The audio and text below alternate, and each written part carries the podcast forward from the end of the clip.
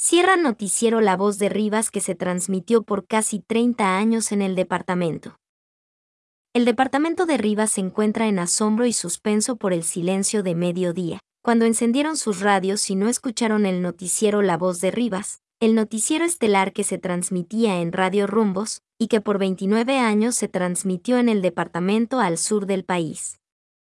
Un referente de la difusión en Rivas, no solo por el tiempo que llevaba en el aire, ya casi 30 años, sino también por el formato clásico, que mezclaba información, opinión y sobre todo la participación de la gente.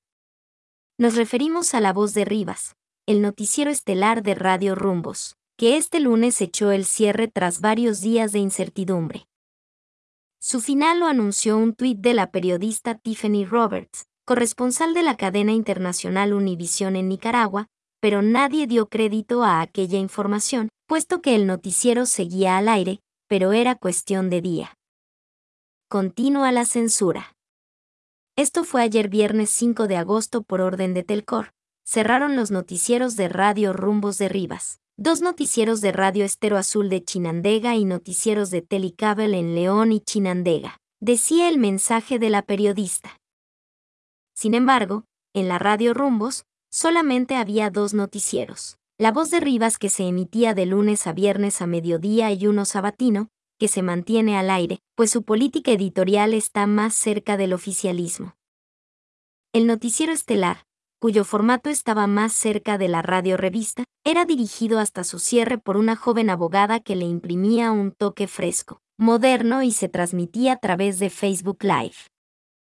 El periodista Sergio Espinosa reconoce que La Voz de Rivas era el noticiero pionero en la información en todo el departamento de Rivas, pues incluye por primera vez a periodistas que son los que gestionaban la información y no los programas que han estado orientados a la complacencia y a los saludos de la audiencia.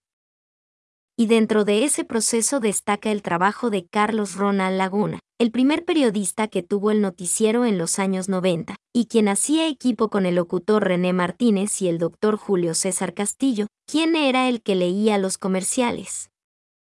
Años después, Castillo se convertiría en el director de La Voz de Rivas hasta que en 2018 decide abandonar el cargo, por cuestiones personales. El director tuvo como periodista durante ese tiempo a la periodista Lourdes Vanegas.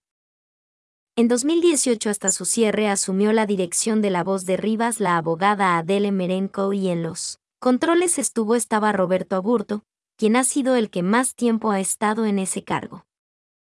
De momento la administración de la radio guarda silencio sobre la cancelación de este programa y lo único que se conoce es que la orden vino de Managua. Lo paradójico de este cierre es que era un programa que en la actualidad no tenía periodistas que gestionaran la información. Se apagó la voz de Rivas y con él una parte de la historia de este departamento.